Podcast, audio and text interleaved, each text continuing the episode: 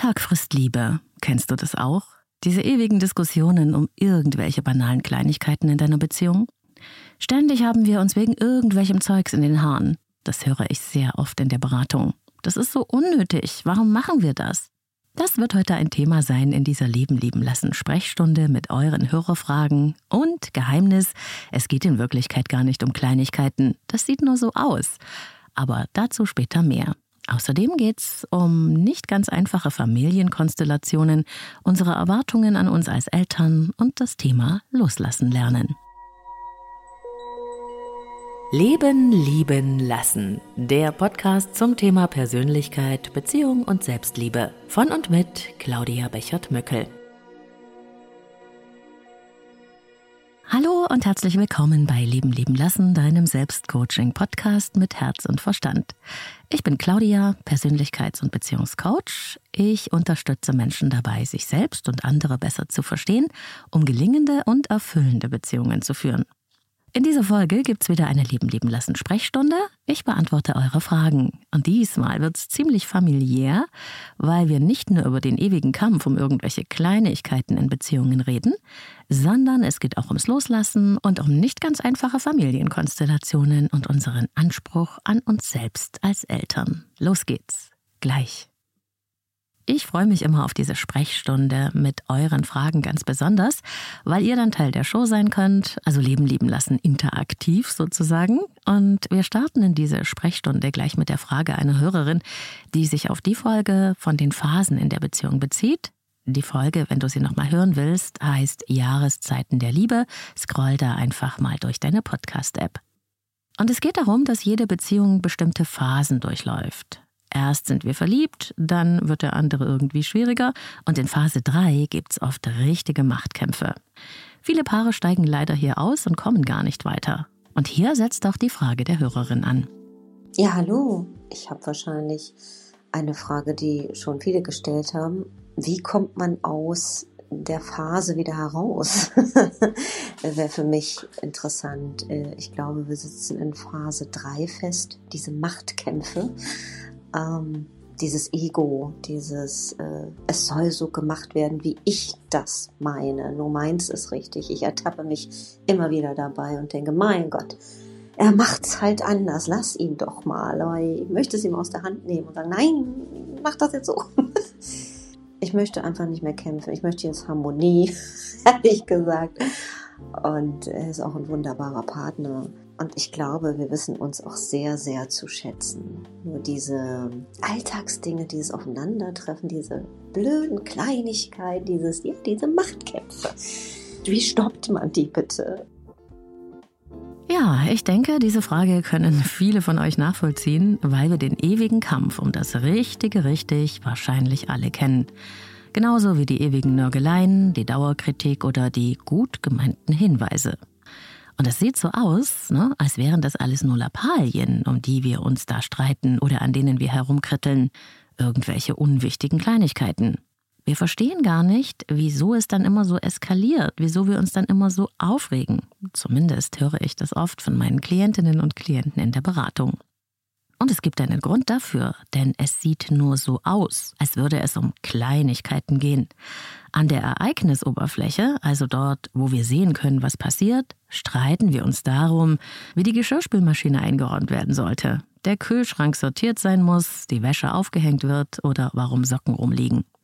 Schaut man aber auf die Bedeutungsebene dieser Aufreger, also auf das, was man nicht sehen kann, dann sind diese Umstände gar nicht mehr so klein und nichtig, dann geht es um etwas wirklich Wichtiges. Es geht um unseren Einfluss auf die Gestaltung des gemeinsamen Beziehungsraums. Es geht um das Kräftegleichgewicht in der Beziehung. Es geht darum, wer das Sagen hat, wie wir zueinander stehen. Es geht um Macht oder Augenhöhe. Die einzelnen Anlässe, um die wir herumzanken, sind nur das Transportmittel für den Grundkonflikt, den wir in immer neuen Varianten miteinander aufführen. Ein Beispiel?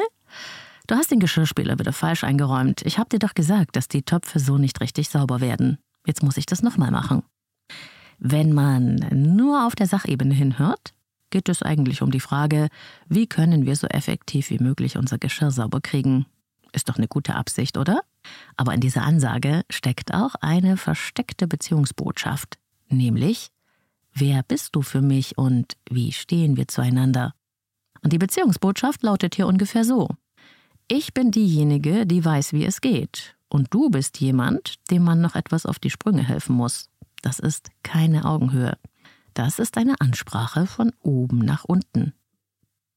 Und wie stehen wir zueinander? Nun ja, ich bin die, die dich darauf hinweist, und du bist jemand, der es besser machen muss oder es noch lernen muss. Und auf Selbstauskunftsebene lautet die Bedeutung vielleicht, ich weiß, wie es geht.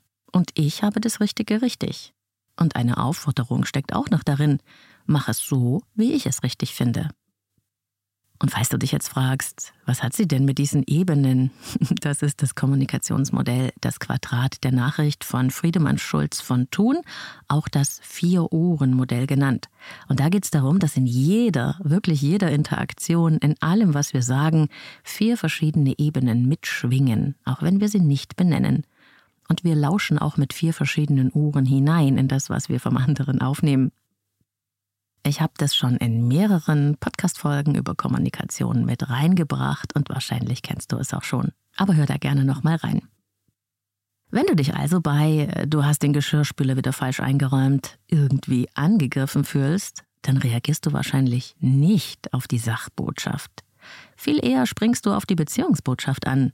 Du willst nicht, dass du mit dem eingebauten Zeigefinger belehrt wirst. Du bist doch kein Kind. Du bedienst ja auch nicht zum ersten Mal so einen Geschirrspüler, oder? Dein Bedürfnis, ernst genommen zu werden und auf Augenhöhe zu sein, kommt hier zu kurz. Vielleicht fühlst du dich sogar respektlos behandelt? Darauf reagierst du jetzt, auf das Machtgefälle. Und es kann viele Facetten haben. Entweder du verteidigst deine Methode, um auf Augenhöhe zu bleiben, beziehungsweise ernst genommen zu werden. Dann kommt es zum Kampf, beziehungsweise Streit. Oder du wirst bockig und lässt einfach alles stehen und liegen, mach doch deinen Scheiß alleine, wenn du alles besser weißt. Vielleicht bist du aber auch eingeschnappt und sagst nichts mehr. Oder du gibst nach und passt dich an. Egal was es ist, du reagierst. Und zwar nicht auf das Thema, wie räumt man den Geschirrspüler effizient ein. Du reagierst auf der Beziehungsebene, auf das Ungleichgewicht des Kräfteverhältnisses, auf den Mangel an Einfluss und Respekt. Du reagierst darauf, dass du belehrt wirst wie ein Kind. Und das ist es, was wir uns klar machen dürfen, bevor wir diese ewigen Streitereien ändern können in unseren Beziehungen. Wenn wir immer nur auf der Ereignisebene bleiben, lösen wir den Konflikt nie dort, wo er eigentlich herkommt, auf der Beziehungsebene. Und deswegen sage ich es gleich nochmal, es geht nie um die Kleinigkeiten, egal wie winzig der Anlass zu sein scheint. Es geht dabei immer auch ums Große und Ganze, um das, was es uns bedeutet. Und deshalb kommen wir im Laufe unserer Beziehung auch, so wie die Hörerin, zwangsläufig an den Punkt in unseren Beziehungen, an dem wir dieses Kräfteverhältnis austanzen. Den Begriff verwende ich gerne. Wie viel Einfluss hat jeder von beiden auf den gemeinsamen Beziehungsbereich? Wie groß ist der eigene Raum, den wir uns nehmen? Wie machen wir etwas? Welche Regelung finden wir? Wer hat das Sagen? Wie weit kann ich gehen? Wo sind die Grenzen? Das ergibt sich selten einfach so. Wir handeln das unbewusst in vielen kleinen und großen Problemen immer wieder aus, bis wir den Beziehungsraum so eingerichtet haben, dass das Ich und das Du und das Wir darin Platz haben und es sich einigermaßen stimmig anfühlt. Zumindest wäre das das Ideal. Und dazu müssen wir uns halt reiben und an Grenzen stoßen, und das ist ja nicht immer schön. Denn es wird einfach in vielen Bereichen unterschiedliche Ansichten geben. Wir sind ja schließlich nicht ein Mensch, wir sind zwei Menschen. Am Anfang fällt das noch nicht so auf in Phase 1 der Beziehung, aber spätestens in Phase 3 ist klar, der oder die andere ist anders. Das ist anziehend, aber auch anstrengend. Es gibt niemanden, der die Sachen genauso sieht wie wir. Klar, ein paar Übereinstimmungen sind fein, der Rest aber ist Verhandlungssache. Und deshalb gibt es die Phase 3 von Beziehung immer. Und dann wird es halt manchmal ungemütlich. Können wir uns das Ganze einfacher machen? Ja, na klar. Ein paar Tools dazu gebe ich dir gleich an die Hand. Vorher aber noch eine Sache, die mir noch wichtig erscheint, weil ich sie auch bei der Hörerinnenfrage habe anklingen lassen. Wenn du jetzt nicht mehr 20 bist und du hast auch schon in anderen Beziehungen gelebt oder auch eine Zeit lang allein, dann kann es natürlich schwieriger sein, diesen Raum zwischen ich und du auszutanzen und zu einem stimmigen Wir zu kommen. Einfach weil du deine Grenzen und das, was dir wichtig und richtig erscheint, schon gefestigt hast. Und dann ist da plötzlich jemand anders, der stellt das vielleicht in Frage. Und du hast diesen Mensch sehr gerne, aber, oh Wunder, er oder sie bringt einen ganz eigenen Bereich mit und hat was ganz anderes für sich in seinem Leben festgelegt. Und daraus, aus diesen zwei Eigenheiten, soll dann jetzt was Gemeinsames werden. So, dass auch noch Platz für Individualität ist. Willkommen im Real Life der Beziehung.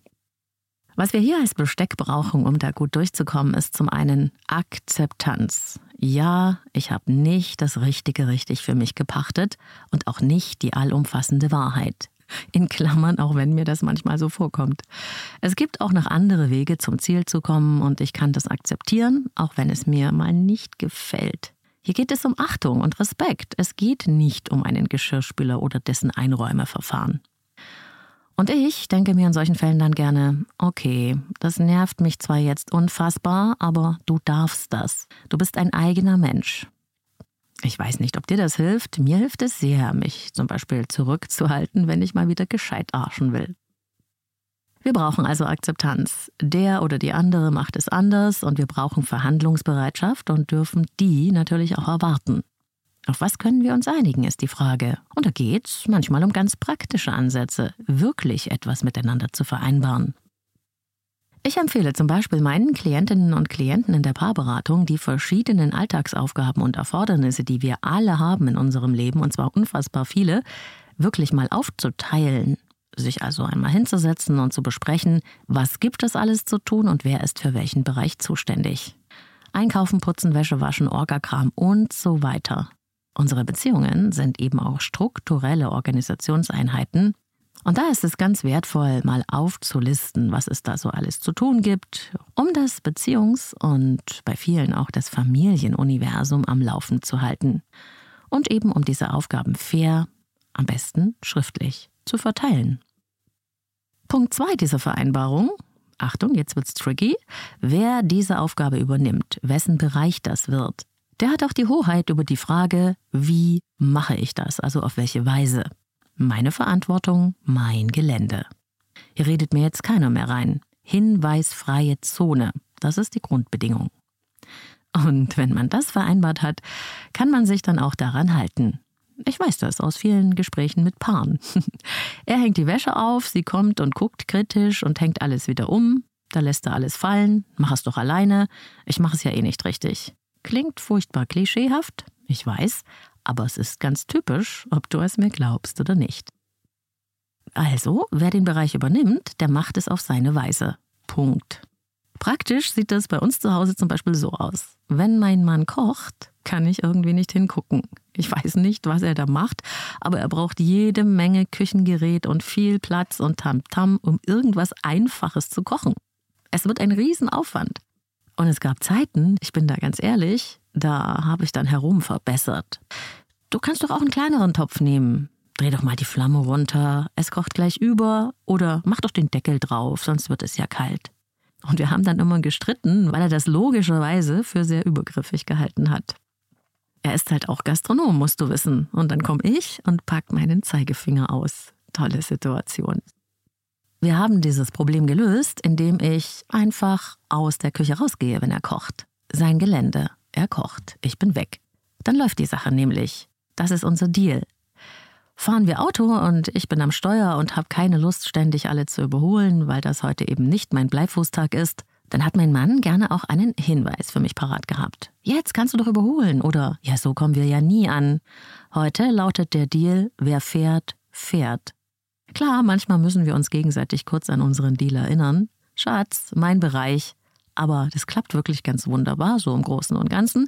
Und das ist auch die Erfahrung der Paare, mit denen ich arbeite. Klare Regeln, einmal ausgehandelt, können die Liebe retten. Kurzfristig kann das auch mal Stress bedeuten, aber langfristig hat es wirklich Vorteile und es lohnt sich immer. Und eins muss auch klar sein, wenn sich einer von den beiden den ganzen Raum in der Beziehung aneignet und quasi so eine Art Alleinherrscher oder Herrscherin wird, dann wird sich das auf Dauer immer negativ auswirken auf die Beziehung und Konsequenzen haben, weil das Kräftegleichgewicht nicht stimmt. Und für ganz hartnäckige Rechthaberfälle, denen ich auch immer wieder begegne, habe ich auch noch diese Methode. Wenn du dich gar nicht zurückhalten kannst und es klappt nicht mit der hinweisfreien Zone, dann schau doch mal, ob es dir gelingt, nur jedes zweite Mal zu meckern, zu nörgeln oder einzugreifen. Einmal lässt du immer durchgehen. Das schafft wirklich jeder. Aber der Effekt ist eben sehr groß bei dieser Methode, weil sofort eine Deeskalation und Beruhigung in der Beziehung einsetzt. Und wenn die Stimmung besser wird, dann steigt auch die Kompromissbereitschaft. Hallo, liebe Claudia. Ich höre schon seit längerem deinen Podcast, weil ich sehr begeistert bin von deinen Antworten. Ich wohne jetzt seit zwei Jahren mit meinem Partner zusammen und seiner Tochter mit acht Jahren. Wir haben das Wechselmodell wöchentlich mit der Mutter. So ist ja eine Woche bei uns, eine Woche dort. Und ähm, das Verhältnis ist grundsätzlich gut. Aktuell ist sie in der Vorpubertät doch manchmal etwas schwieriger. Ähm, und ich habe die nicht die klassische Rolle einer Bonusmutter eingenommen, sondern bin die Partnerin meines Freundes, unterstütze da, wo ich kann, wo ich möchte, hege ein freundschaftliches Verhältnis zu ihr, aber habe keine klassische Mutterrolle in dem Zusammenhang. Ich habe aber festgestellt, dass die Partnerschaft zu zweit wunderschön ist und wir wirklich seelenverwandt sind und äh, ich mein Leben ohne meinen Freund nicht vorstellen kann. Ich habe in der Woche, wo die Tochter da ist, zurückgezogen bin und ähm, ja, mich nicht so 100% wohlfühle. Ich da einfach merke, dass das äh, immer wieder ein Zurücknehmen meinerseits ist, wo ich auch wirklich immer an mir gearbeitet habe, zu schauen, wo sind die Triggerpunkte, wo kann ich an mein Verhalten was ändern, an meiner Sichtweise, so dass es mir doch gefällt und hatte immer das Ziel, dass ich dann irgendwann Freude empfinden kann bei der Familienkonstellation. Jetzt ist natürlich ähm, die Geschichte so, dass ähm, ich mir die Frage stelle, wie können wir da vielleicht eine Regelung finden? Wir sind beide selbst im Austausch darüber. Vielleicht hast du da Erfahrungswerte, Tipps, wie das andere Paare in einer Patchwork-Familie lösen. Und ich würde mich auf jeden Fall sehr freuen. Vielen Dank. Zuerst einmal vielen Dank, dass du das hier mit uns geteilt hast und ich habe großen Respekt vor deiner Bewusstheit und auch vor deinem Engagement, diese nicht immer ganz einfache Familienkonstellation so gut als möglich für alle Beteiligten gestalten zu wollen und auch noch mit besonderem Blick auf das Kind.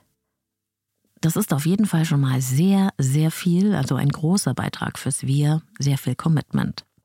Und auch das ist übrigens ein ganz häufiges Thema in Beziehungen. Patchwork-Familien sind ein Modell, das sehr häufig anzutreffen ist, was nicht heißt, dass es dadurch einfacher zu leben ist. Das Erste, was mir da am Herzen liegt, damit es gelingen kann, ist Erwartungen runterschrauben. Wenn man von sich selbst erwartet, dass man diese große Aufgabe, ne, zu der man sich ja entschlossen hat im Rahmen der Beziehung, nämlich ein Kind mit zu begleiten, das nicht das eigene ist, wenn man davon sich verlangt, dass das ganz perfekt, ohne jegliche Probleme und immer mit ganz viel Freude gelingen soll, dann kann man sich eigentlich neu befördern. Aber auch wenn Partnerin oder Partner verlangen, dass man da eine Rolle übernimmt, die so ist, wie man das vielleicht nie selber machen würde, ist das ein viel zu hoher Erwartungsdruck.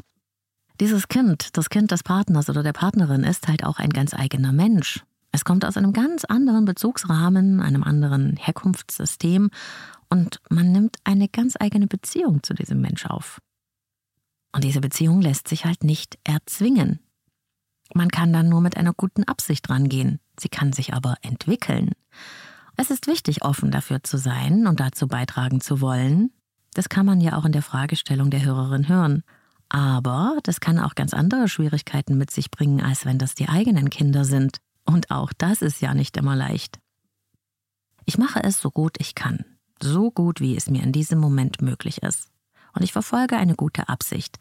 Das finde ich eine sehr, sehr gute Einstellung, eine gute innere Haltung, die den Druck rausnimmt. Da steckt nämlich auch Akzeptanz drin für sich selbst und die eigenen Bedürfnisse. Dafür, dass die Situation eine Herausforderung darstellen kann und auch die Absicht und der Wunsch stecken drin, dass die Beziehung zu diesem Kind des anderen gelingen möge. Man hat sich ja auch freiwillig dafür entschieden. Ich möchte diese Beziehung zu dir und ich teile mit dir die Erfahrung dieser Elternschaft. Das kann niemand von einem verlangen, sondern das ist eine bewusste Entscheidung und sie bringt Verantwortung mit sich. Ein ehrlicher Austausch ist hier natürlich auch das A und das O, dass man sich auch gegenseitig in der Paarbeziehung zumutet, was man da für unterschiedliche Wahrnehmungen und Gefühle hat, dass man darüber sprechen kann und dass das auch okay sein darf und Raum haben kann. Die auftauchenden Schwierigkeiten immer wieder miteinander zu besprechen und zu klären, auch die Tatsache anzuerkennen, dass der Weg zu so einer Patchwork-Familienkonstellation für den Partner oder die Partnerin, die dazukommt, ein ganz anderer ist, als wenn man Mutter oder Vater des Kindes ist. Und natürlich das Wohl des Kindes ist wichtig, aber das Wohl der Beziehung eben auch. Und auch dafür muss es Platz geben dürfen, auch wenn die Tochter da ist. Die Ebenen in dieser Patchwork-Familie brauchen auch Klarheit. Das bedeutet, die Erwachsenen sind die Erwachsenen. Sie setzen die Regeln, sie halten den Rahmen, sie entscheiden wohlwollend und sie setzen auch Grenzen. Und das Kind ist das Kind. Das Kind braucht diese Sicherheit. Sonst geht es selbst in die Erwachsenenrolle hinein und das sorgt dann für richtige Probleme und Schwierigkeiten. Auch eine wichtige Frage, respektiert mich das Kind, auch wenn ich nicht die Mutterrolle einnehme? Und hier muss auch die Klarheit und so eine Art gemeinsame Positionierung mit dem Partner spürbar werden. Und mit acht kann man das auf jeden Fall auch kindgemäß mit der Tochter besprechen. Und oft erlebe ich, dass da auch Schuldgefühle im Spiel sind. Darüber hat jetzt die Hörerin nichts gesagt, aber ich erfahre das oft, dass Elternteile sich schlecht fühlen, dass sie ihren Kindern das antun mussten mit der Trennung und dass dann oft versucht wird, besonders lieb zu sein und es den Kindern recht zu machen. Das Kind musste ja schon die Trennung überstehen. Solche Eltern trauen sich dann manchmal nicht, klar und kindgerecht Sachen anzusprechen, Grenzen zu setzen zum Beispiel. Und manchmal werden dann eben die neuen Partnerinnen oder Partner nicht richtig einbezogen und daher auch nicht richtig geachtet. Wenn so etwas vorkommt, ist es wichtig, immer auf Paarebene und Erwachsenenebene das Thema zu klären und keine falsche Harmoniesucht zu haben, denn man braucht hier wirklich eine gemeinsame Ausrichtung in der Erziehung, auf die man sich geeinigt hat, auch wenn man nicht leiblicher Mutter oder Vater ist. Und eigene Bedürfnisse, wie gesagt, die spielen auch eine wichtige Rolle. Frage dich doch mal, was fehlt mir hier eigentlich? Was brauche ich von dir, deinem Partner, deiner Partnerin, damit ich von meiner Seite aus so gut wie möglich meinen Platz in dieser Patchwork-Familie einnehmen kann? Ich weiß, dass es nicht immer leicht ist, solche Themen miteinander zu klären, aber man muss sich darüber im Klaren sein. Das, was wir nicht miteinander besprechen, das schafft nur kurzfristig Ruhe. Langfristig staut sich dann immer etwas an. Noch eine wichtige Frage. Bekomme ich Anerkennung für mein Bemühen? Werde ich respektiert, wenn mir etwas nicht gefällt? Eine Patchwork-Familie zu leben, bringt gewisse Herausforderungen mit sich, aber es kann gut gelingen, wenn man keine Perfektion voneinander erwartet. Mein Sohn ist auch in so einer Patchwork-Konstellation aufgewachsen mit einem Mann, der nicht sein leiblicher Vater war und ist und der auch emotional nicht in die Vaterrolle reingegangen ist. Mein Mann war für meinen Sohn ein gutes männliches Vorbild. Er war ein Freund für ihn, ein Unterstützer und Begleiter, und er war so zugewandt und zuverlässig verfügbar, wie ihm das möglich war. Und so haben wir zusammen als Familie gelebt. Mein Mann hat das gegeben, was ihm möglich war. Und für mich war das okay. Es war eine gute, verlässliche Beziehung zwischen den beiden, und mein Sohn hat seinen leiblichen Vater immer auch gehabt und gesehen, und ich glaube, dass es hier Großzügigkeit und Verständnis von beiden Partnern füreinander braucht, um diese unterschiedlichen Perspektiven, Elternteil zu sein oder eben nicht, zu verstehen. Ich finde, man kann nicht erwarten, dass sich der Partner oder die Partnerin genauso fühlt, als ob sie Eltern werden, und man kann Nähe nicht erzwingen. Sie entsteht. Und wenn sich jemand entscheidet für ein Leben mit dem Partner und dessen Kind, dann bringt diese Entscheidung eine Verantwortung mit sich, das ist klar. Aber hier braucht es auch einen Freiraum und ein Anerkennen der eigenen Bedürfnisse und Möglichkeiten. Und es braucht viel ehrlichen Austausch. Immer, immer wieder.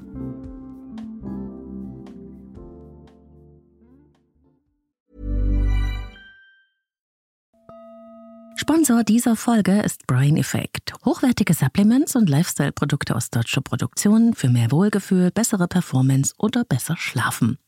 Wusstest du schon, dass rund 95 Prozent des Glückshormons Serotonin in deinem Darm hergestellt werden? Tja, deswegen sagt man auch, der Darm ist unser zweites Gehirn. Dumm nur ist, dass wenn unser Darm nicht mehr ganz so fit ist, wie er sollte. Und dieses Problem haben ja wahnsinnig viele Menschen. Und es kann sich auf alle Körperfunktionen, auch auf die Stimmung oder die Infektanfälligkeit auswirken. Ganz neu bei Brain Effect gibt es jetzt die erste Darmsanierung in einer Kapsel. Gut Restore ist so eine Art Revolution mit Prä-, Pro- und Postbiotika. Klinisch geprüft, um die Darmgesundheit nachhaltig zu verbessern. Es gibt nichts Vergleichbares auf dem europäischen Markt. Aber die haben bei Brain Effect noch viele andere Bestseller, nicht nur fürs gute Bauchgefühl. Mut zum Beispiel mit Rosenwurz und Vitalpilzen für natürlich gute Stimmung, kann ich sehr empfehlen. Sleep Spray, Strong, auch sehr beliebt. Oder Daily Glow, um von innen heraus zu strahlen auf die natürliche Weise. Wenn du Lust hast, die tollen Sachen von Brain Effect auch mal auszuprobieren, dann gibt's für dich als Leben leben lassen Hörerin oder Hörer mit dem Code LEBEN immer bis zu 20% Rabatt auf braineffect.com. Mit jedem Einkauf bei Brain Effect unterstützt du auch meine Arbeit und diesen Podcast hier. Ich sage Dankeschön an dich und meinen Sponsor Brain Effect. Link und Rabattcode findest du in den Show Notes. Hallo, liebe Claudia. Ich äh, würde gerne mal folgendes Re Thema in den Raum werfen, und zwar ähm, äh, das Thema ja, Abnabelung von unseren Kindern. Wir haben drei Kinder, von denen zwei schon mit 25 und 20 ausgezogen sind. Unser jüngster steht mit 16 in den Startlöchern.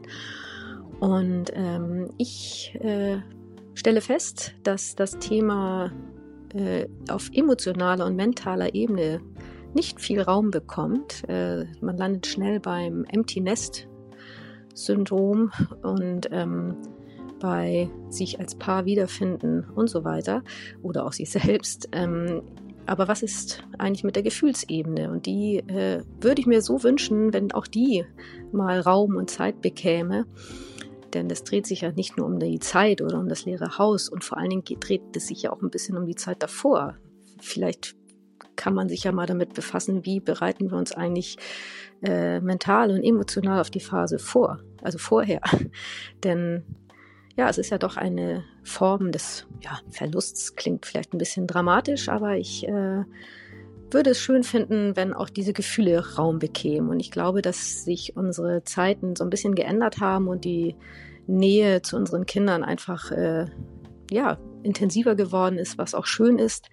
Und äh, ich stelle irgendwie fest, wenn man so mal drüber spricht, wird, fallen schnell Worte wie Helikoptereltern oder Glucke und so weiter. Das finde ich persönlich sehr, sehr schade. Ich äh, denke, dass es durchaus auch äh, ja, dass diese Gefühle durchaus auch ihre Berechtigung und ihr Dasein haben dürfen, ohne dass wir an unseren Kindern klammern. Und da würde ich mich total freuen, wenn vielleicht dieses Thema irgendwann einmal bei dir äh, Raum und Zeit bekommen könnte. Denn ich glaube, da bist du genau die Richtige. An dieser Stelle herzlichen Dank für deine immer so netten Podcast. Die sind uns wirklich eine große Stütze, also mir und im weitesten Sinne dann auch uns.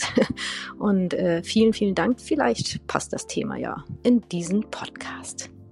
Ja, das ist eine sehr spannende Frage, die ja irgendwann die meisten von uns betreffen wird, früher oder später. Und auch hier kann ich eine sehr persönliche Erfahrung teilen. Mein Sohn ist nämlich auch gerade in sein eigenes Leben gestartet und ausgezogen und das ist sowohl wunderbar und freut mich unendlich, dass er sein Ding macht, seinen Weg geht, groß ist. Ich bin sehr, sehr stolz. Andererseits geht halt auch ein Lebensabschnitt für immer zu Ende. Ja, es geht ums Loslassen. Und da ist schon auch eine Melancholie dabei, da bin ich ganz ehrlich. Es ist ein Prozess, dieses Loslassen, und es ist vollkommen okay, da ganz wechselnde Gefühle zu haben und auch eine Zeit lang zu brauchen, um sich neu zu sortieren.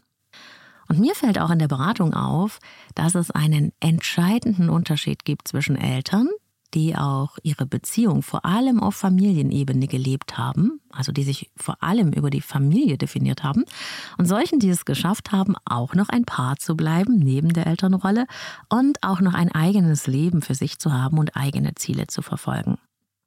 Denn tatsächlich ist ja die Beziehung, die Paarbeziehung, die Quelle, der Ursprung der Familie. Wir haben eine Familie, weil wir eine Beziehung miteinander eingegangen sind. Ich nenne die Paarbeziehung das kleine Wir und die Familie das größere Wir, also die Erweiterung. Die Familie ist eine Folge der Paarbeziehung. Stärken wir die Paarbeziehung, stärkt das auch das Familiensystem. Umgekehrt ist es nicht genauso wirksam. Die Tatsache, dass wir eine Familie sind, bedeutet nicht, dass wir eine gute Beziehung als Paar haben. Wenn die Familie als Eltern-Kind-Modell wegfällt, ist bei solchen Beziehungen manchmal gar nichts mehr übrig. Und dann fällt man natürlich in einen doppelten Schmerz. Den des Loslassens und den des Verlorenseins und keine Aufgabe mehr zu haben. Auch keine Verbindung mehr zum anderen. Man kann sich also schon lange vorher in jedem Moment fragen, bin ich eigentlich auch ein eigener Mensch oder definiere ich mich eigentlich nur über die Rolle als Mutter oder Vater sein? Wobei, wenn ich ganz ehrlich bin, erlebe ich, dass das bei Müttern sehr viel häufiger der Fall ist. Das liegt, glaube ich, am Rollenverständnis. Wir haben als Frauen das gleiche Recht auf ein eigenes selbstbestimmtes Leben und ich weiß nicht, wie es dir geht, aber für mich hat es noch nie in Frage gestanden. Eine Mom zu sein ist eine meiner Facetten, meiner Lebensbereiche, für die ich mich entschieden habe. Aber da ist noch viel, viel mehr. Wie geht es dir damit? Sobald du bei dieser ehrlichen Frage bemerkst, dass du dich eigentlich lange vergessen oder gar nicht gelebt hast, hier die gute Nachricht. Du kannst jederzeit damit anfangen, sobald es dir auffällt. Was will ich denn? Lebe ich mich? Auf was habe ich denn noch Lust? Was will ich denn entdecken, erobern, neu anfangen? Welche neuen Räume will ich noch aufschließen? Im wahrsten Sinne des Wortes? Auf einmal kommen nämlich, wenn die Kinder aus dem Haus gehen, auch wieder neue Möglichkeiten, neue Freiräume. Du darfst zum Beispiel ein großes Stück Verantwortung loslassen. Da geht eine Tür auf. Wenn du mal diese Perspektive einnimmst, dann ist es nicht nur ein Verlust, dann sind da plötzlich auch Chancen. Du kannst dein Leben neu ausrichten, neu einrichten. Du kannst dein eigenes Tempo finden, was immer du willst. Denn sind wir mal ganz ehrlich, so schön es ist, der Elternjob braucht echt viel Engagement, Kraft, Verständnis, Zeit, Raum, Nerven, wenn man ihn gut machen will. Wir können dafür über uns hinauswachsen und das tun wir in der Regel auch, aber manchmal fehlt dann eben auch diese Kraft an anderen Ecken des eigenen Lebens. Früher war das vielleicht auch anders, sagt die Hörerin. Das stimmt. Ich weiß noch, wie ich mit 18 ausgezogen bin ins Studentenwohnheim. Es war ein Triumphzug. Nur weg aus der Enge, dem Druck und ja, auch weg vom Schmerz. Ich war damals wie ein Topf, auf den man so lange den Deckel gehalten hatte, und ich explodierte in die Freiheit hinein. Heute ist es ganz anders. Die meisten oder beziehungsweise sehr viele, man kann es nicht verallgemeinern, haben einen guten Draht zu ihren Kindern, weil die Erziehung heute eine andere Ausrichtung genommen hat. Wir versuchen sie als eigenständige Menschen zu sehen. Menschen, die wir dabei begleiten, sie selbst zu werden. Zumindest war das meine Mama-Job-Beschreibung. Unsere Kinder bekommen wir nicht für uns. Wir bekommen sie um ihre Selbstwillen. Und das bringt eben auch nicht mehr so stark diese Anti-Haltung hervor, die mich weg von den Eltern getrieben hat. Die Verbindung zu den eigenen Eltern ist heute in vielen Fällen gut, freundschaftlich, manchmal leider auch verschmelzend. Also genau das Gegenteil vom autoritären alten Stil. Und wenn das übertrieben wird, ist es auch nicht immer gut. Aber so grundsätzlich und im Allgemeinen erziehen wir heute bedürfnisorientiert, weniger autoritär. Und da ist eben auch die Ablösung schmerzhafter. Aber diese Ablösung ist wichtig. Ich habe tatsächlich immer wieder Klientinnen oder Klienten, die, obwohl erwachsen, mental immer noch in der Bubble von Mama und Papa leben und sich emotional überhaupt nicht gelöst haben, nicht eigenständig geworden sind. Das willst du nicht für dein Kind, oder? Deshalb ist es so wichtig zu akzeptieren, dass sie ihr eigenes Ding machen, auch wenn es anders ist als das, was wir vielleicht machen würden. Und das geht oft einfacher, wenn man dann eben auch Abstand voneinander hat. Dann lassen nämlich auch die Reibungen nach. Was ich empfehle, ist, die eigenen Gefühle, die in diesem Prozess des Ablösens auftauchen, zuzulassen. Dass wir sie für uns selbst ausleben, ohne Sohn oder Tochter damit zu beladen. Wenn du weinen musst, wenn dein Kind auszieht, dann weine. Vielleicht hilft es dir, all deine Gedanken aufzuschreiben. Vielleicht magst du alte Sachen und Bilder angucken von früher. Ich war schon Wochen vor dem Auszug von Max irgendwie von einer Traurigkeit befallen, von einer Melancholie. Es hat sich so unruhig im Bauch angefühlt. Und ich habe das sehr bewusst wahrgenommen. Und als es dann soweit war mit dem Auszug, dann war es vollkommen okay. Es fühlte sich richtig und stimmig an. Ich wusste die ganze Zeit, da sind jetzt diese, ja, nicht so angenehmen Gefühle, aber die müssen sein, die sind okay, das ist richtig so. Und das führte zur Befreiung. Wir dürfen die emotionale Erfahrung verarbeiten. Und ich habe mir in dieser Zeit bewusst eine innere Haltung zurechtgelegt, die ich mir auch aufgeschrieben habe und die ich mir immer mal wieder anschaue, um mich daran zu erinnern und sie für mich zu verinnerlichen. Und ich will diese innere Haltung gerne mit dir teilen. Für mich war sie wie ein Geländer, an dem ich mich gut festhalten konnte. Hier sind meine Gedankennotizen. Ich habe dich nicht für mich auf die Welt gebracht. Mein Job war, dich zu unterstützen, damit du du selbst werden kannst. Danke, dass ich diese Erfahrung machen durfte. Deine Mom zu sein war die beste Entscheidung meines Lebens, denn sie hat auch für mich ganz neue Möglichkeiten eröffnet. Ich habe manches nachgeholt und entdeckt, was ich als Kind nie erlebt habe, und ich hätte nie gedacht, dass ich so lieben kann. Wir sind für immer miteinander verbunden. Es ist jetzt nur anders, aber du bist in meinem Herzen und es geht nie wieder weg. Es werden neue und schöne Möglichkeiten der Verbindung kommen, ich bin mal gespannt, wie es jetzt werden wird. Ich lasse dich los, weil ich dich liebe. Und ich habe mir auch ein bisschen auf die Schulter geklopft. Ich habe das ganz gut gemacht, glaube ich. Fehler? Na klar, jede Menge. Aber am Ende zählt die Tendenz und die innere Absicht. Und es geht nicht um Perfektion. Und wenn du eine gute Beziehung hast zu deinen Kindern, wenn sie dich um Rat fragen, dich sehen wollen, wenn es sich warm und angenehm anfühlt, dann klopft dir auf die Schulter. Wie toll ist das denn? Und wenn du magst, schreib dir doch auch solche ermächtigenden Gedanken und innere Haltungen auf und hol sie hervor, wenn du wieder traurig bist. Sprich am besten auch mit Menschen, die diese Erfahrung des Loslassens schon gemacht haben. Ich habe mich auch mit verschiedenen Freundinnen ausgetauscht. Und Max, mein Sohn, der hat gemerkt in dieser Zeit, dass ich irgendwie anders war als sonst. Und er hat mich gefragt und dann habe ich ihm gesagt, wie sehr ich mich freue, dass ich total stolz auf ihn bin. Und dass es aber natürlich auch für mich ein Loslassen ist. Und wir haben uns in den Arm genommen.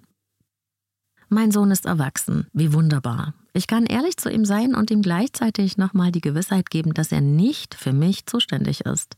Dass es so sein darf und dass ich damit klarkomme, dass er mir da vertrauen kann. Es ist meine Verantwortung. Er ist frei.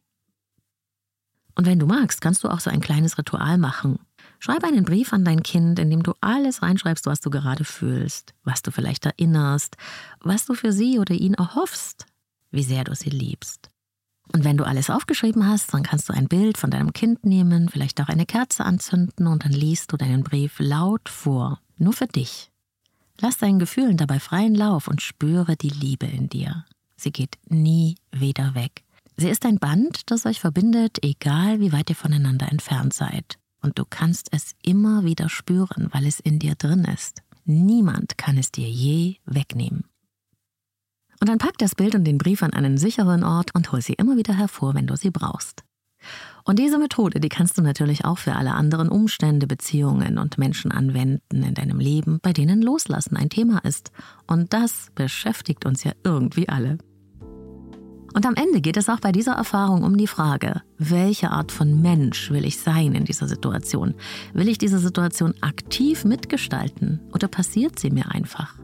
Bin ich selbstbestimmt oder fremdbestimmt? Loslassen zu müssen oder zu wählen, freiwillig loszulassen, das ändert alles.